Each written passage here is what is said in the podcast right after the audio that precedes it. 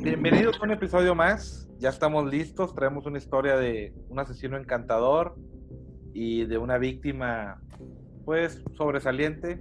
Vamos a platicar sobre Christian Longo y Michael Finkel. Está conmigo aquí Jonathan y Roger Cortés.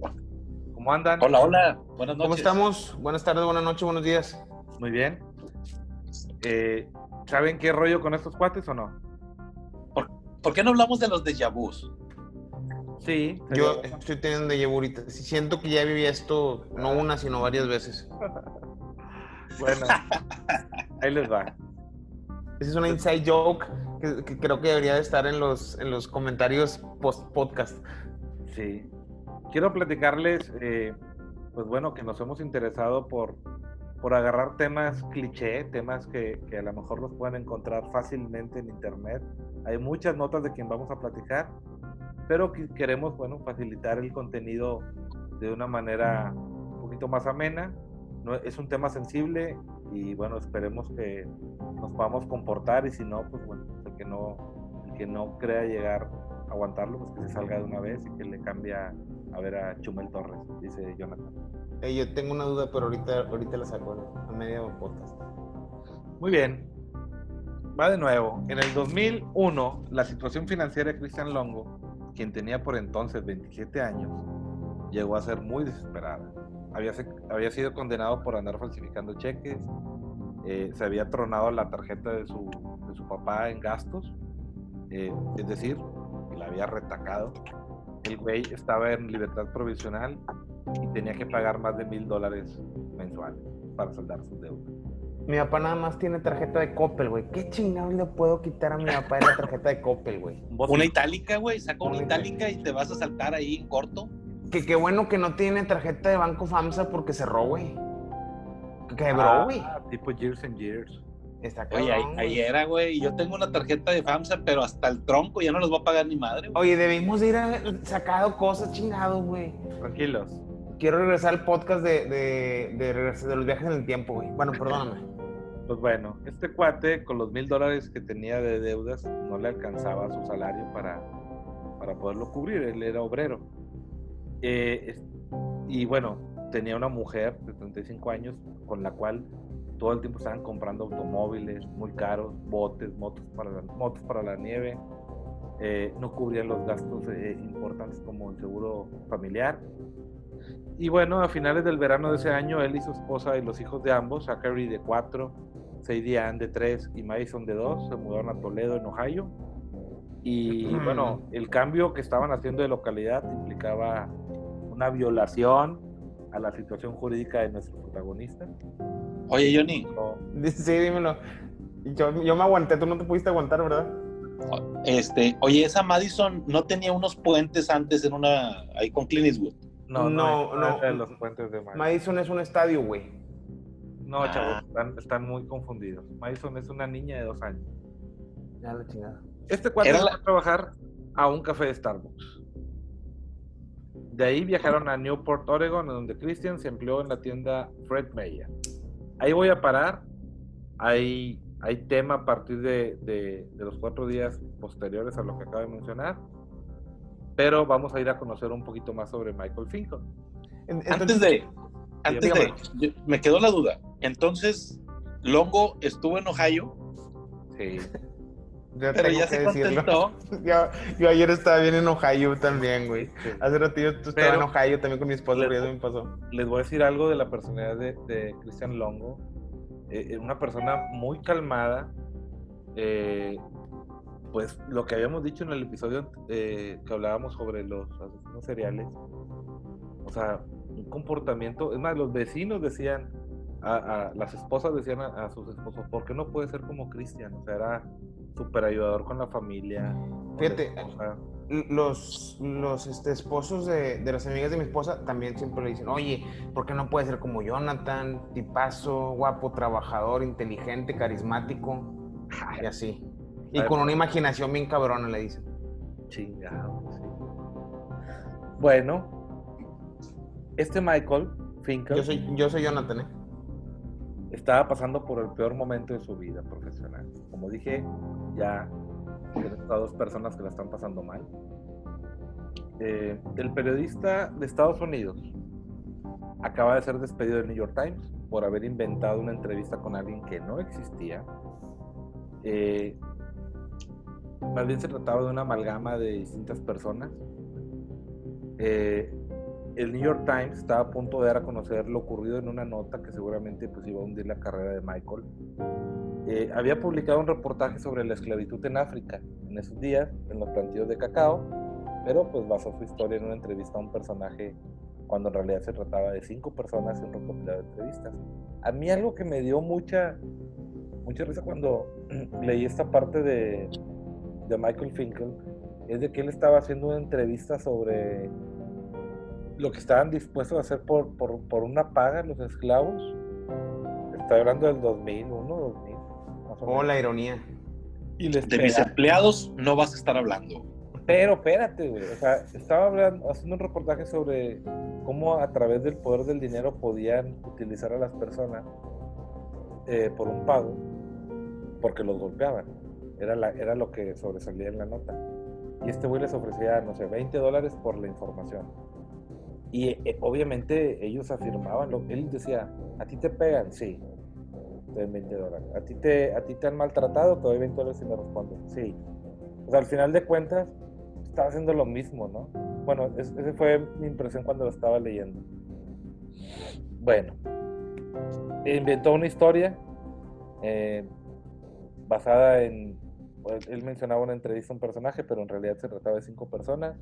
Puso una fotografía, eh, la espalda de la persona golpeada, y bueno, pues era un protagonista compuesto, por llamarlo así.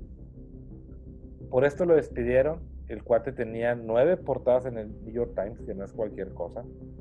Y bueno, no tuvieron piedad de él. Y, y todo por andar inventando pinches noticias, güey. O sea, Malas, por cierto, ¿eh? De hecho, es lo que te digo, estaba presentando lo que pretendía que un perfil de un adolescente en África Occidental, eh, Yusuf, más, eh, un, un hombre o adolescente, que se vendió como esclavo en una plantación de cacao en Costa de Marfil. Y bueno, la, la, historia, como dije, incluye fotografías. Una de ellas describe cómo, este,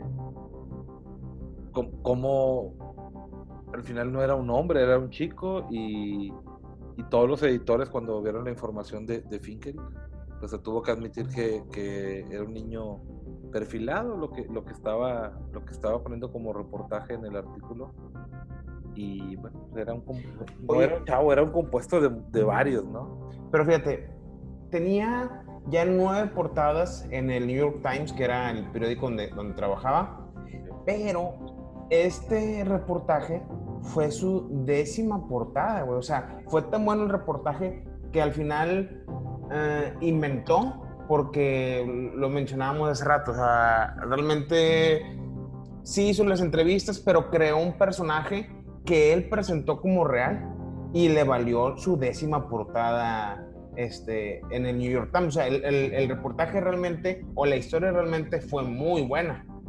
estás hablando que una persona del New York Times o sea el, el poder que tiene la opinión de esta revista de este medio más bien eh, impone mucho o sea al final cuando sale un reportaje de este tipo no sé si ustedes lo hayan notado pero mueve muchas fibras mueve muchas muchas capas y terminan ocupándose de la situación de hecho sí atendieron los gobiernos y la ONU y UNICEF y todo este rollo este problema, situación, eh, pero al final tienes que decir que creen no era verdad.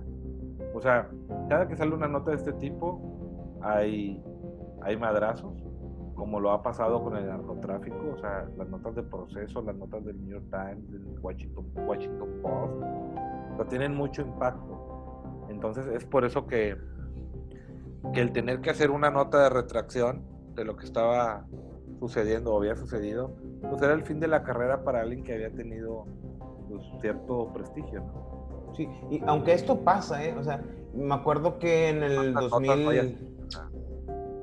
¿Perdón?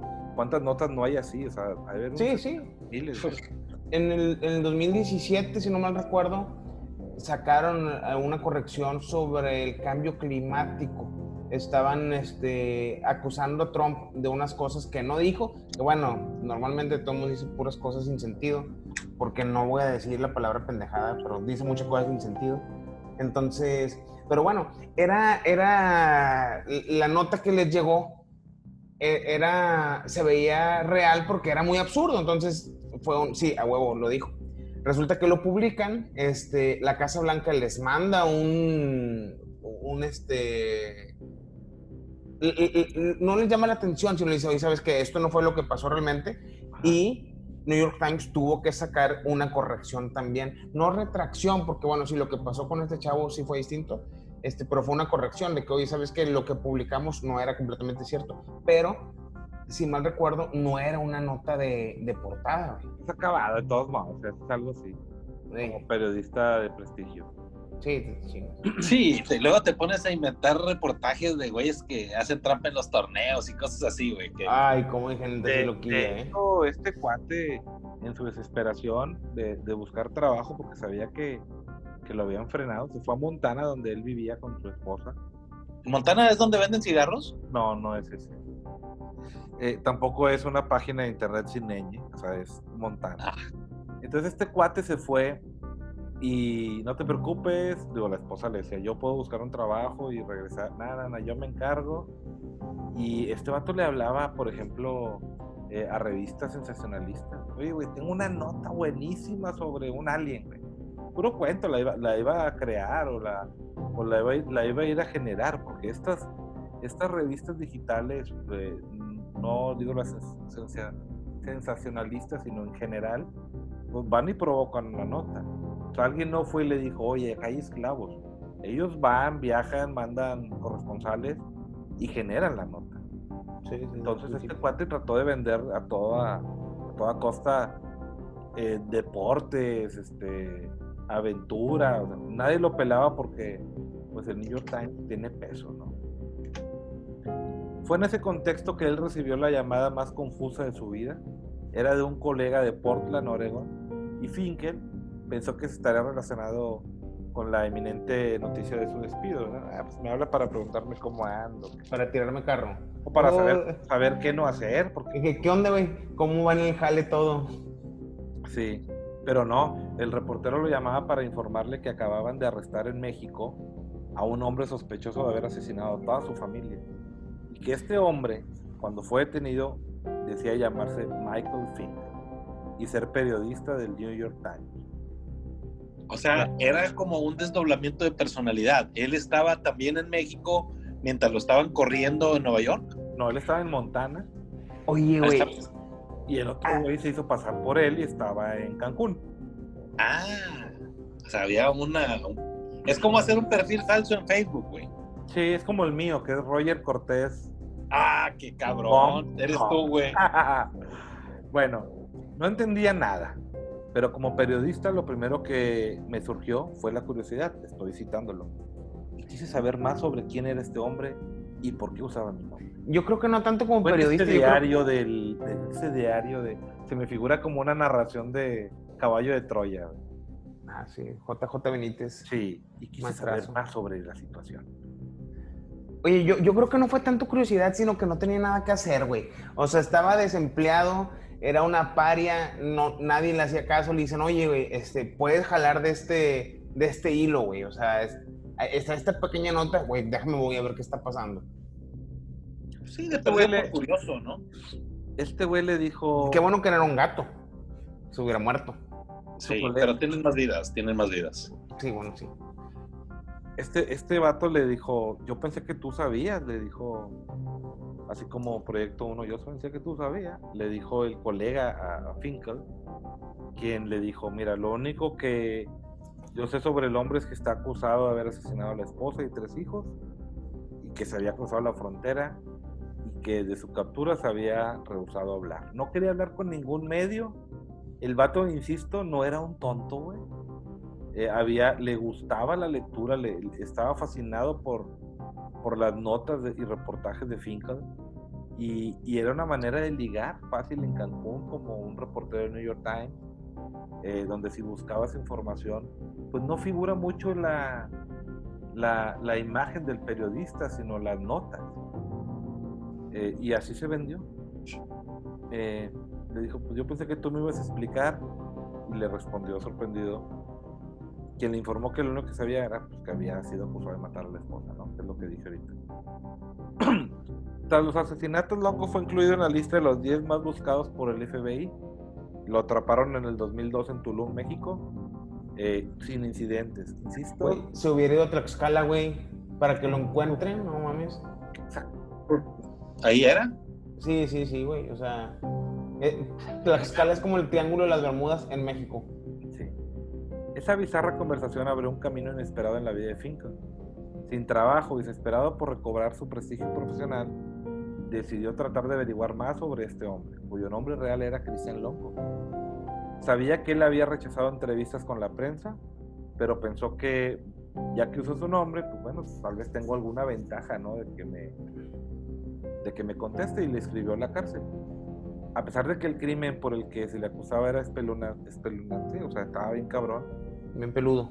sí, sentía pues la incertidumbre, ¿no? De, de- de, a ver qué está pasando, o sea, quiero escribirle, tengo curiosidad como escritor o periodista, y a veces hay cosas que son tan horribles, menciona Finkel, que no puedes mirarlas, pero tampoco puedes dejar de mirarlas. ¿Me explico? ¿Les ha pasado? ¿A quién no? ¿A quién no le ha pasado? Ma- Ya o sea, es, es como decir, me asusta, pero me gusta. Sí, pero vas creciendo y vas superando esto. Eh, yo me acuerdo cuando trabajaba en un call center, una vez vi una bolita así en una bahía, le llamábamos, o un, un grupo de pues, un, un área, y vi la bolita y me acerqué, ¿qué, qué está pasando? Y estaban de moda estos videos de los decapitados. Despídete, ¿cómo te llamas? Y no sé qué. Y, y guácala, güey, pero te hacía, te hacía volver a verlo. Si una vez estás, alguna vez estás en un baño público, güey, y ves un agujerito y te da curiosidad, no, No. te asomes, güey. No, No, te No, asomes. no termines ¿Qué es esto? esto. ¿Qué es esto? Sí, no, no, no, no. todo lo que tenga que ver baño público y sea... No, no, no voy a terminarlo. Agujeritos, pues, sorpresas, no. Así conocí a Roger. Bueno, una parte de Roger. Bueno, Así es. Este justificó su accionar, eh, Finkel, en una conversación con él programada en la radio Outlook de la BBC. Eh, bueno. En abril del 2002 recibió una llamada de Longo. Lo primero que el preso quiso saber era cómo podía asegurarse de que genuinamente estaba hablando con Finkel, ¿verdad? porque ya que es que cualquiera se hace pasar por Finkel, dijo el preso. Le hizo varias preguntas sobre artículos suyos, lo que llevó al periodista a darse cuenta de que era un lector asiduo de sus notas. Finkel admite que su primera impresión de Longo fue que parecía un hombre muy simpático, tal como registró en sus anotaciones sobre la conversación. Cuando uno mira películas se acostumbra a que un asesino se vea como Voldemort, el villano de Harry Potter. Pero lo que aprendí con el tiempo es que lo que asusta más es cuando te encuentras con alguien que es capaz de hacer el mal paso, pero se ve como alguien a quien invitarías a cenar. Finkel dice que algunos de los testimonios que recogió de vecinos eh, de Longo también lo llevaron a pensar que era bueno. Algunas mujeres me dijeron que cuando lo veían le decían a sus esposos, ¿por qué no puede ser un tipo marido como Chris Longo? Chido. Sí. Y de ahí, Matón, así matón. de ahí brincamos a la visita. El paso siguiente de Finkel fue visitar a Longo a la prisión. ¿De forma tipo conyugal? O... No, no, no, no, no. De hecho, Estaría este güey interesante si, cuando- si la historia eh, tomara así un, un giro sorpresa, güey, que lo visitó como, como en visita conyugal, No, no pasó hicieron eso. el amor. No, ok, ok. perdón. Pero lo que sí pasó es que cuando llegó, pues era periodista y había estado en zonas de guerra y todo lo que tú quieras, pero pues, no dejas de estar en un cuarto con un reo, güey. Como Chumel Torres, un periodista de... Sí. Sí, eh, eso es un tema que creo que deberíamos hacer un podcast exclusivo sobre Chumel Torres y por qué la versión de Roger contra Chumel Torres. Porque me bloqueó el ojete. güey. ¿Algo le había dicho? Por bonito no te bloqueó. No habías hablado bien de él en un podcast. Pero bueno, este güey tenía el nerviosismo de estar en una, en una habitación encerrado con un asesino, que es lo que aparentaba. o sea, era un pre- ¿Es presunto? Cuando todavía no está declarado es un presunto. Sí, es presunto. Es como aquí en México también aplica la, la presunción del, eh, de la inocencia. Se, se presume inculpable, se presume inocente, porque no está apenas está en el... Es más, no es cierto. Se presume culpable. Es inocente, se supone que igual que, que aquí, este, es, es inocente hasta que el, el juzgado lo declare culpable o no. Y en Estados Unidos es al revés, él es culpable. Culpable o no, creo que debería ser el fondo de, de la música de, de, de este podcast, culpable o no. No, Yo Luis también. Miguel. no va a ¿Qué pasar. habrá cenado Luis Miguel hoy, güey? Bueno, Hay que ver. Yo creo que es unas para- trufas blancas con empinada. Se debe haber cenado. a- No, Sí, no, pues no, sí. no, no digamos, no ¿Le, digamos. daría- le darían un beso a Luis Miguel? sí, tres. Oye, te estaba checando nada más. Era una prueba y no la pasaste, güey. Bueno, ¿y luego? Cuando este cuate llegó, pues lo primero que preguntó es, oye, ¿y qué tal se comporta este güey, verdad? Y le dijeron, ejemplar. Era un, un- un- un reo ejemplar. Él sabía lo que, lo, que, lo que había pasado en el New York Times y sabía cuánto necesitaba la oportunidad de, re- redimirme. Eso es lo que narra Finkel. Y me hizo una oferta que no pude rechazar, Rebel. La oferta era contarle toda su historia para que Finkel pudiera escribir la única crónica verdadera sobre su vida y lo que había ocurrido con su familia. Yo te probaré que soy inocente, le aseguró. Finkel le preguntó por qué había elegido usar su nombre cuando huyó del país y Longo le respondió, Sí, él le dijo que le iba a probar que era inocente. sí. Yo les pregunto también, si estuvieran en esa situación, ¿ustedes me lo podrían probar a mí? No, por supuesto que no. No, nunca, nunca, nunca. Ni con, ni con crema chantilly como lo. No, no, no, no. Ya no hubiera ido. Bueno, bueno. Ok. El caso es de que, pues ya sabemos lo- el contexto para los que van llegando y le adelantaron, es que Longo, eh, al final de cuentas, no quería contar la historia a ningún otro medio, admiraba a Finkel, se había hecho pasar por él y Finkel eh, estaba en una situación donde desesperadamente necesitaba una buena nota. A medida que iba avanzando, pues la idea, lo que sucedió es que dijo, esto no es para un reportaje nota, esto es para un libro, cabrón. Entonces, eh, de hecho, voy a evolucionar de lo que soy hoy como periodista. Y bueno, como dije, la oferta era contar la historia para que Finkel pudiera escribir la única crónica verdadera y, que a través de esto también pudiera probar que era inocente. De hecho, le dijo, nada más que lo vas a publicar hasta que ya sea el juicio. Finkel le preguntó por qué había elegido usar su nombre eh, cuando se fue a México y Longo le respondió que era porque él tenía el trabajo que él hubiera deseado tener siempre, eh, viajando por el mundo para descubrir historias interesantes y crearlas, y que por ende, cuando tuvo que asumir una nueva personalidad, personalidad pues bueno, eligió a quien admiraba él. Aquí voy a entrar de Mike y Chris, un, tema ya que los une más. A partir de ese encuentro nació lo que Finkel llama el proyecto de Mike y Chris. Él escribió un libro sobre los asesinatos que sería publicado después del juicio y Longo le daría información exclusiva. El intercambio se dio por carta y a través de visitas y duró un año. Longo también llamaba a Finkel desde la cárcel todos los miércoles. Se empezó a crear un intercambio que tenía todas las características de una amistad, reconoció el, mismo Finkel quien también admitió que empezó a sentirse incómodo al darse cuenta de que un posible asesino lo estaba ayudando a, a relanzar su carrera. Finkel también empezó a revelarse, perdón, a revelarle a Longo detalles de su propia vida. Le contó, por ejemplo, que planeaba casarse, eh, que antes eh, incluso de, darles información de su familia o amigos cercanos, eh, le platicó que había tenido relaciones que no funcionaban, que por andar viajando. Le había contado prácticamente hasta, hasta lo que le gustaba a su esposa que le hicieran de cena. En total se escribieron cientos de cartas. Yo le escribía con total sinceridad, sentía muy terapéutico poder escribirle lo que realmente sentía, aunque también lo hacía para que él fuera sincero conmigo y quizá pues me diera más detalles sobre los secretos. Hay un plan siniestro, sin embargo, a pesar de muchas eh, visitas, Longo jamás le contó lo que ocurrió la noche en que murió su familia. Solo ¿Ustedes creen, eh, perdón, ¿ustedes creen que si, y, y esta es una interrupción seria, ¿ustedes creen que si no hubiera pasado lo del New York Times, este, lo del reportaje falso, si no, no lo hubieran despedido, o si hubiera conseguido trabajo inmediatamente, hubiera, hubiera llegado a esta historia o no le hubiera llamado la atención? No le hubiera llamado la atención. Yo, yo creo que sí, güey. O sea, que alguien use tu nombre, tu personalidad, tu- tus datos, tu información. En otro país, cuando estás preso y acusado de asesinato, güey, por, a mí sí me despertaría un poquito la curiosidad. Mm, Y pero si no tengo era los medios y el tiempo, y aparte lo veo como una oportunidad para que mi carrera despegue, definitivamente sí lo haría. El plan siniestro. Como dije, eh, pasó mucho tiempo hasta que Finkel se dio cuenta de que realmente estaba, lo que estaba pasando. Me llamaba la atención que cuando él me daba una información y yo la checaba eh, y yo le decía que era incorrecta o falsa, él en vez de enojarse porque lo, lo, estaba contradiciendo, el vato le agradecía, ¿no? Muchas gracias, tienes razón. Finalmente lo entendió. Longo lo estaba usando para ayudarlo a crear una historia acortada que fuera verosímil y me pudiera convencer al jurado, pudiera convencer al jurado sobre la inocencia. Chris tenía que presentar una historia ante 12 personas que decidieran básicamente si iba a ser un hombre libre o si iba a ser enviado a morir. Y bueno, este güey era, era, era su grupo de prueba.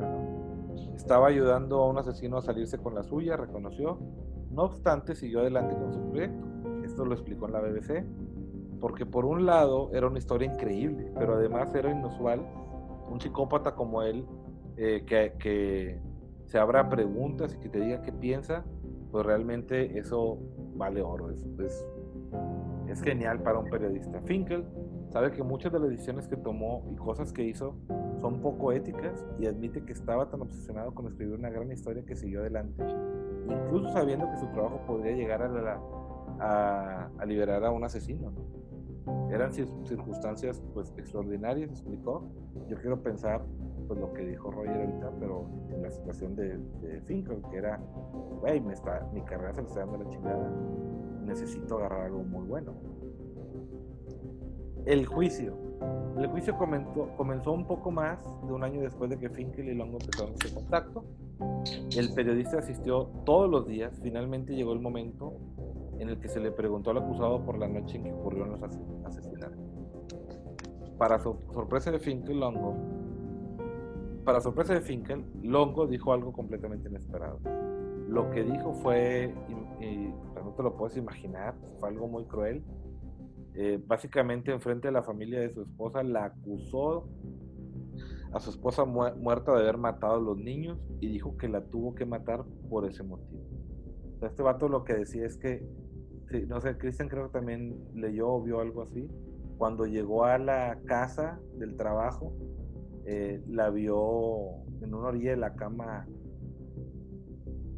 pálida y sin responderle y, como ida y este güey va a la habitación del primero de los hijos y lo encuentra sin respiración, también ya blanco, frío y este güey pues todo asustado regresa con la esposa y le dice, esto lo hiciste tú, es lo que este vato decía.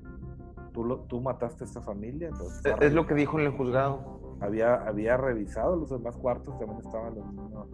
Me suena, me, me recuerda a Dulce Saraí, güey, que, el, que no choqué, me chocaron. Bueno, ¿y luego? Total, pues en Estaba bien cagado ese video, perdóname, Dulce Saraí. lo que él dice que en el reclamo la toma del cuello y, y le, le, seguía diciendo a ella, esto lo hiciste tú, lo hiciste tú.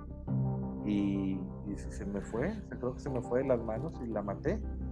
Y luego entra el pánico, dice el vato que lo, que hice fue pues tirar los cuerpos, después regresé y me llevé a los otros dos. A uno le torcí, le quebré el cuello y el otro lo llevaba, pensé que lo había logrado, pero pues lo llevaba a tirar a la bahía, pero todavía respiraba. O sea, tuvo que todavía aventarlo vivo, a otros los hijos.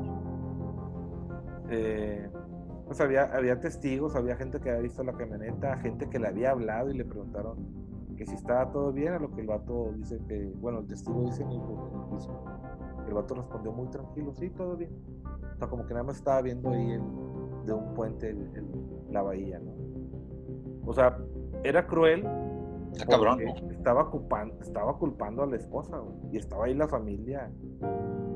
Este, realmente durante la, defensa de, Longo, utilizó muchas de las ideas y frases que había ensayado con, con Finkel. Veníamos jugando una gran partida de ajedrez y él me hizo jaque mate al último momento. Para gran alivio de Finkel, el jurado lo halló culpable del asesinato.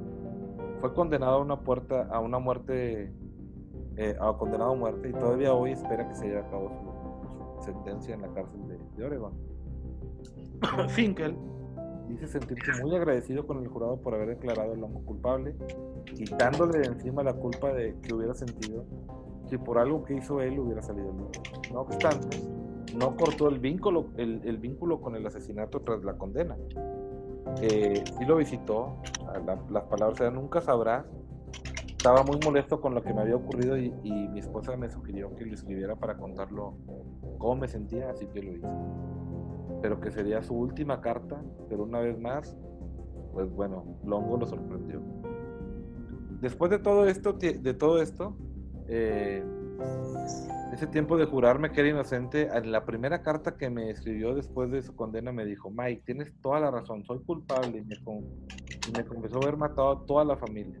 Longo se ofreció contarle la verdad sobre lo ocurrido y fue así que Finkel quedó nuevamente enganchado en un vínculo con el asesino. Sin embargo, después de leer distintas versiones del relato Longo por carta, o sea, que, que hicieron por carta, Finkel finalmente se dio cuenta de algo la realidad es que cuando lidias con un mentiroso patológico como Chris Longo, nunca sabrás la verdad. Y bueno, Finkel escribió su libro de True Story o Historia Verdadera, que se publicó en el 2005 y que 10 años más tarde fue llevado al cine. Eh, se llama así, True Story. Reconoce que su trabajo... Qué original, ¿eh? Sí, su trabajo logró revivir su carrera tal como él lo esperaba. Es una verdad incómoda que un asesino psicópata y el dolor que causó a sus víctimas me ayudó, pero es la verdad. Mi única pequeña defensa es que Chris Longo tomó mi nombre. Yo no lo busqué a él. Siento que él me atrajo a esta historia. Y como dije, pues Longo ahorita está recluido en el pabellón de la muerte en la penitenciaría estatal de Oregón, donde la pena de muerte, pues bueno, sigue siendo, sigue siendo legal, ¿no? Y está es la triste historia de Michael Finkel, feliz, triste historia feliz, porque al final pudo recuperar su carrera, tener un bestseller y hasta derechos de una película que está teniendo mucho éxito en Netflix, ahí lo pueden encontrar. ¿Tú crees que, que este, este Michael, Chris Longo, porque bueno, realmente era Michael Christian Longo, ¿tú crees que era un sociópata o más bien era nada más un este mitómano, sí, un, mentiroso patológico. Yo... Porque lo presentan como así como, como un mentiroso patológico, un, mitómano. Pero igual para llegar a, esos niveles, ¿no? Matar a tu familia, o a niños, güey. eso es lo que yo no logro entender. pues no soy psicólogo ni psiquiatra, ni, ni, conozco, ni yo creo que. ¿Qué eres entonces, güey? Eh, híjoles. ¿Qué pregunta? ¿Qué pregunta? Lo que, lo que sí puedo decirte, y lo digo muy en serio, no sé si les ha pasado, pero bajo una situación de, me, de miedo, de estrés, o sea, el cerebro no deja de ser una máquina, sí se, sí se botan cosas. Eh, yo he tenido, igual Roger, eh, pérdidas y de ese día no me acuerdo muchas cosas. Yo, yo me acuerdo de pérdidas, pero en el póker, o sea, ahí sí. Sí, cabrón. como no, llegas casa y te chingan, güey. Que a ver cuánto ganaste hoy. pero no sé de esas veces que tienes que llegar al cajero después del casino, güey. Para llegar con dinero. Binder. Me ha oh, pasado. Oh, oh. Pues sí. ¿Cómo te fue? No, me recuperé en el Blackjack. Sí. de veras que que bueno, es muy, muy similar la situación que estoy mencionando con lo del Blackjack. ¿eh? Pero no sé si les ha pasado, lo digo en serio, o sea, que bajo una situación de estrés, de miedo, hay cosas que, que omiten. A no, no. lo que le decían es, oye, a ver. Sí, una cosa, ¿no una pasado, es... llegaste a tu casa y estaban todos muertos, güey. Y que por, por tu conocimiento de lectura y de novelas y de todo este rollo, te friqueaste y dijiste, la madre, me van a culpar a mí y quiso deshacerse de la evidencia. O sea, no sabes lo que, o sea, él no se acuerda, güey. O dice no Bueno, dice no acordarse, güey. Pero existe lo que se le llama, quizás lo que, lo que tú pretendías decir al decir, eh, al, mencionar que hay cosas que no recuerdas, que existe la memoria selectiva. Eh, entonces, tú, tú bloqueas partes desagradables de tu pasado precisamente para que no te lastimen en el presente. Pero el hecho de inventar una realidad y practicarla durante tanto tiempo en sus, en sus charlas, sus cartas, le dio pie a él crear una nueva realidad acorde a lo que él quería presentarle al jurado, güey. Y eso, pues es simplemente un mentiroso compulsivo, güey. Ahora, Sí. el hecho, pero separando los cargos, güey, el hecho de haber matado a toda su familia, güey. Eh, eso habla de un pinche mínimo pinche loco, ¿verdad? Un sociópata. Un- un y el sociópata, hecho de sí, querer güey. salvar el pellejo, pues ya es natural en, en la gente, güey, querer. Pues es una persona enferma. O sea, no habría que tener consideraciones con él. No. Pues sí, no, realmente no. yo creo que estamos, estamos de acuerdo en eso. Sí cae, sí cae de todos modos en las características de un mentiroso patológico. Este cuenta historias que no son de- del todo improbables, que si los presionas, este, pueden llegar a admitir que, que es una mentira, que fue lo que le pasó a él. Los mentirosos patológicos están eh, mintiendo, pero la tendencia es que la, la mentira dure. O sea, tienen un plan sobre esa mentira, entonces van a estar mintiendo por X tiempo. Este, Al, al- al paso de los años, él confesó, ¿verdad? Él dijo, sí, sí fui yo. sí, ahí. No, espérame.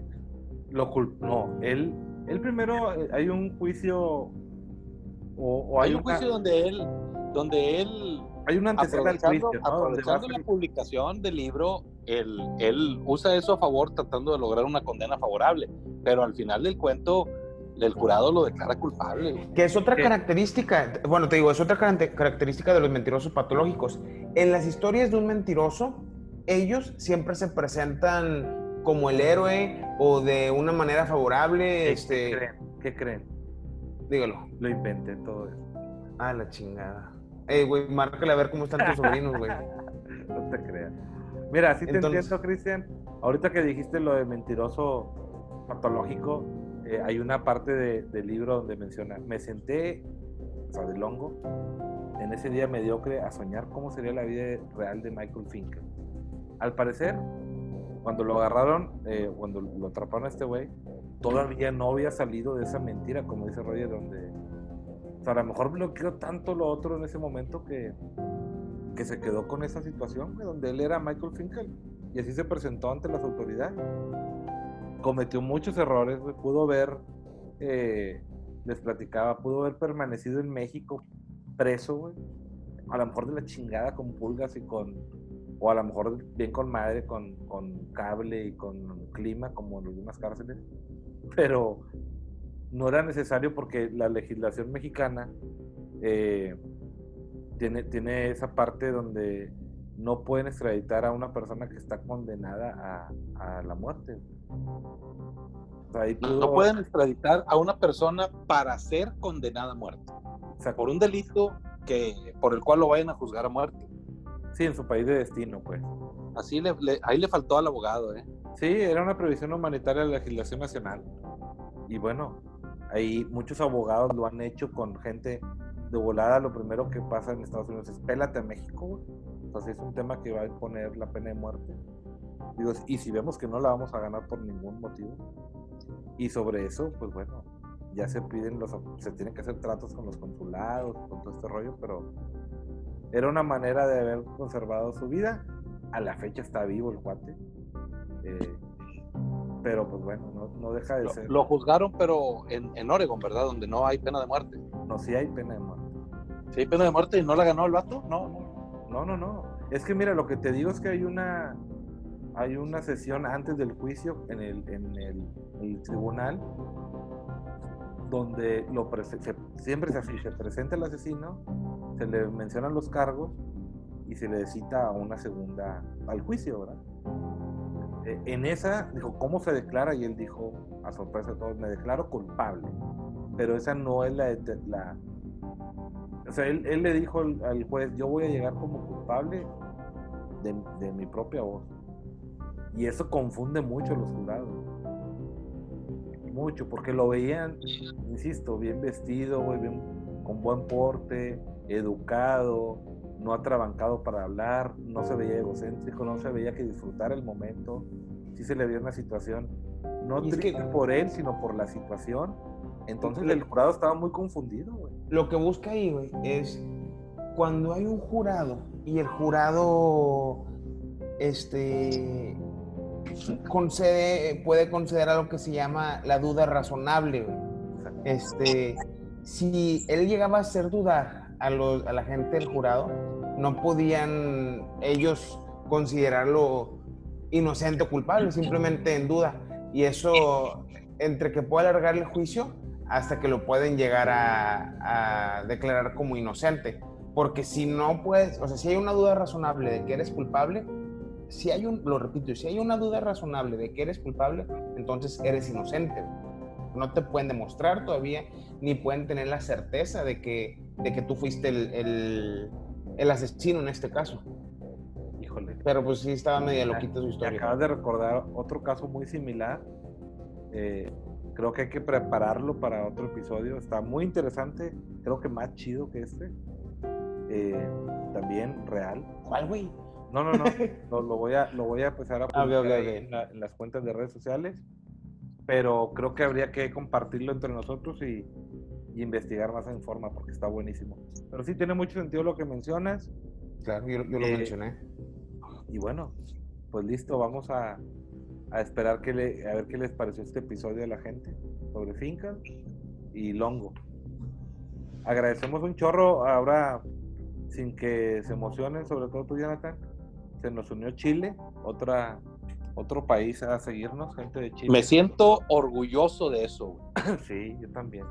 Sí, Ay, pero qué yo, yo, yo te voy a dar otra buena noticia, güey. Sí No. me pone feliz. Sí.